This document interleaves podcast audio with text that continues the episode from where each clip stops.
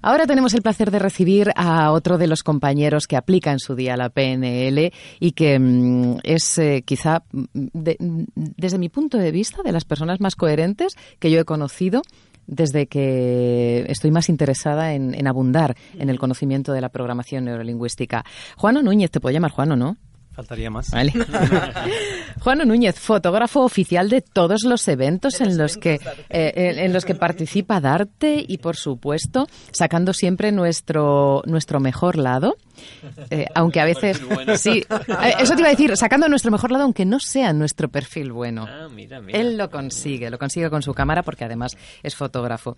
Cuéntanos, puesto que también es la primera vez que tú vienes, Juano, cómo cómo trabajas, cómo ejerces el coaching y cómo utilizas la PNL.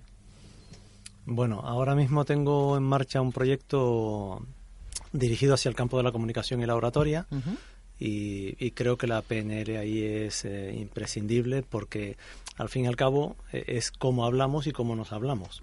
O sea, lo que uno le dice a los demás es lo que primero te dices a ti mismo.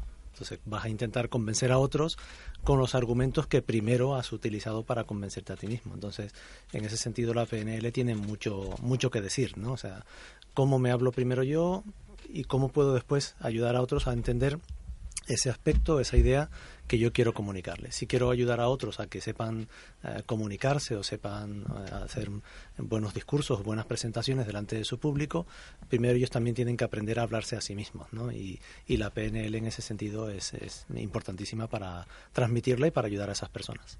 Otros compañeros nos han contado cuál ha sido su antes y su después, porque, a ver, es que esto puede parecer que es un programa para darle bola y darle mucho jabón a la figura de Fran Pucelik. No, es un reconocimiento agradecimiento a todo lo que él comparte con el mundo y es este equipo el que ha decidido llevar a cabo ese agradecimiento, que lo podría haber hecho cualquier otra persona. Sobre todo para entender la practicidad de todo esto. Es decir, si esto no tuviese practicidad, no tendría sentido hablar de esto. Y en este programa se habla de cosas que son prácticas, que nos ayudan en nuestro día a día. Mm. Y evidentemente la PNL no se queda. Hay mucha gente que ni siquiera sabe explicar lo que es la PNL, mm. ¿no?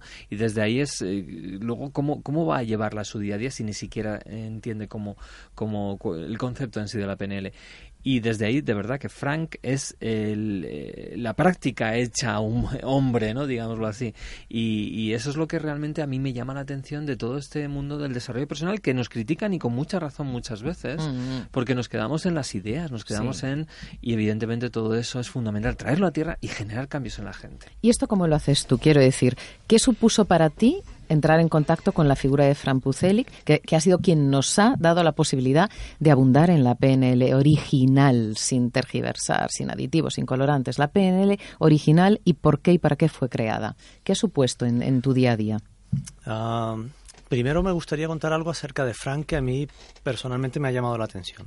Ah, normalmente cuando alguien, y lo he comentado con otros compañeros del, del máster, ah, cuando alguien crea algo, inventa o descubre alguna cosa, Ah, normalmente, según va teniendo cierto reconocimiento a nivel mundial o a nivel local o lo que sea, la persona se va haciendo más distante de los demás. Sí. O sea, va siendo más difícil ah, poder acercarse. A veces, a veces es lógico por el tiempo, están muy ocupados, pero en muchos casos no es una cuestión de tiempo, es una cuestión de, actitud personal, ¿no? O sea, tienden a pensar, yo he descubierto esto, pues ahora los demás de los mortales ya están en otro nivel mm, por debajo de mí. Mucho ego, ¿no? Sí, en la mayoría de los casos lamentablemente es así. En el caso de Fran no he, no he visto eso. ¿Y qué has eh, visto? He notado una persona, yo diría, la llamaría humilde y muy cercana además. Eh, es fácil además que quien da algún tipo de formación sea cercano durante el rato de la formación, durante este momento, porque tengo que tratar contigo y vale, mm, me adapto y, me, y, soy cercano a ti, pero según termina la clase yo me voy y ni se te ocurra mirarme ni decirme nada porque yo voy a lo mío. No, soy accesible. En el caso de Fran eso no pasa. O sea, en el caso de Fran, mm, yo lo venía pensando antes, eh, durante este máster último que hemos tenido, hubieron al menos, mm, yo diría que tres o cuatro personas que se sacaron fotos personales con Fran eh, por lo menos cinco o seis veces. Porque después se veían en la foto y no se gustaban y querían volver a sacar otra para sacar. Y, ver que Fran se prestaba a volver a sacar la foto con personas que él sabía que ya se había sacado la foto es un pequeño detalle. O, estar, por, o estar por el pasillo cruzarse contigo y sonreírte y pararse y hablar contigo cuando a lo mejor el hombre por la edad ya tenía ganas de descansar o tenía ganas de irse a comer. Sin embargo, dedicaba ese tiempo. Entonces, eso a mí por lo menos me dice mucho acerca de él, de cómo es como persona. Después él me cuenta, como decía Enrique, una historia en la que ha hecho algo, yo me creo esa historia porque he visto cómo es si él me hubiera demostrado otra otra faceta de su personalidad distinta, pues a lo mejor no me creería sus historias. Fíjate que todos destacáis la coherencia en él, todos. Mm. Algunos han destacado otras cosas, pero todos coincidís en la coherencia. Muy cierto, muy cierto, y dice mucho, claro, evidentemente. Em, uy, ¿nos quedan dos minutos, Vicky? Sí, has visto con qué disimulo. Ella me dice así soterradamente quedan dos y ahora... Le podía haber dicho que quedan dos. y nos quedamos tan pachos. Espérate, que los voy a aprovechar, los voy a aprovechar. Juano, ¿cuál es tu misión en la vida? Ah, buena pregunta.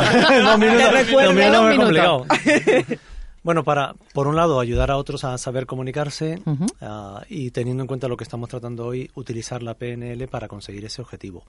Para seguir mejorando yo en, muchos aspectos de mi vida. ¿En qué has mejorado? Pero, ¿en qué he mejorado? Ah, diría que una de las cosas en las que estoy dedicando un poco más de esfuerzo es hablarme mejor. Ay, fíjate, un experto en oratoria. Sí, pero hablarme mejor a mí mismo, ¿no? A veces nuestro diálogo interno nos, nos censura o nos corrige o nos... Boicotea. Pues intentar mm, hablarme mejor y transmitir a otros esa misma enseñanza, esa, misma sabiduría para que otros también puedan beneficiarse. Qué maravilla. A mí una de las cosas que más me gusta cuando recurro a alguien que, me, que necesito que me ayude en algún aspecto de mi vida es que haya pasado por lo que, por lo que me va a ayudar a pasar, ¿no? Y si yo quiero que alguien me enseñe a hablar en público, quiero que sea gente que ha aprendido a hablarse mejor a sí mismo como has hecho tú.